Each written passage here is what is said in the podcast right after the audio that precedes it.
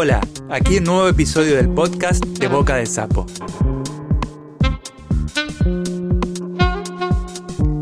Donde las y los creadores leen sus propias producciones.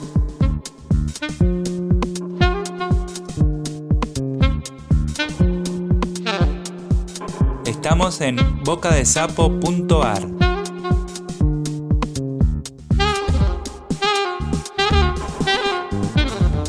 Hoy con nosotros, Jorge Consiglio.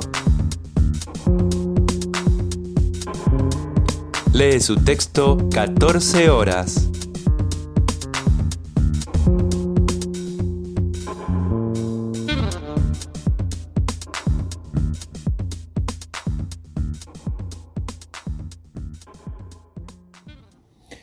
A las 2 de la tarde el tiempo es un ejercicio impiedoso. No hay manera de que transcurra. Toma otra forma más absoluta, casi concluyente. Se afirma en el orden secuencial, lo impone y por momentos lo detiene. Su unidad básica deja de ser el segundo. A esta hora, el tiempo adquiere calidad de cerrojo. Su magnitud física es tan poderosa que abruma. La hora se desplaza como una resina que unge las sienes. Baja al pecho y se asienta en las manos. Se filtra bajo las uñas. Parece un cosquilleo, o mejor, un ardor. Se detiene con la musiquita de la sangre que circula. Ya no hay nada para hacer. Es la hora más intensa porque es la hora de la nada. Estoy sentado frente a una mesa. Escribo. Por la ventana, que está a mi derecha, entra un resplandor, una claridad. El día persiste. Hay algo de obstinación en las cosas. Mesa, silla, cuaderno de espirales, libros, virome. En toda la microfísica que dispone la escena. Un empecinamiento por existir a pesar del desaliento de la hora. La alternativa es dormir. Levantarme de la silla, caminar 18 pasos, meterme entre las sábanas. Pero me quedo sentado.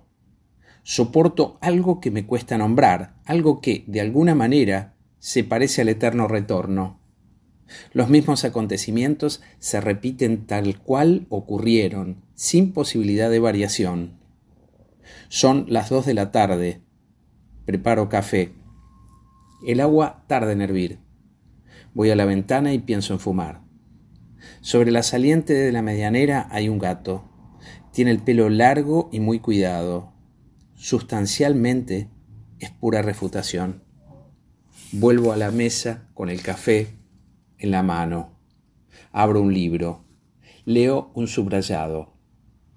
Obsecarse quiere decir, en suma, mantener hacia todo y contra todo la fuerza de una deriva y de una espera y precisamente porque se obseca es que la escritura es arrastrada a desplazarse.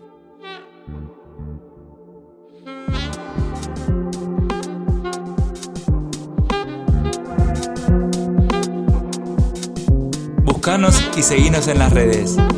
Estamos en bocadesapo.ar.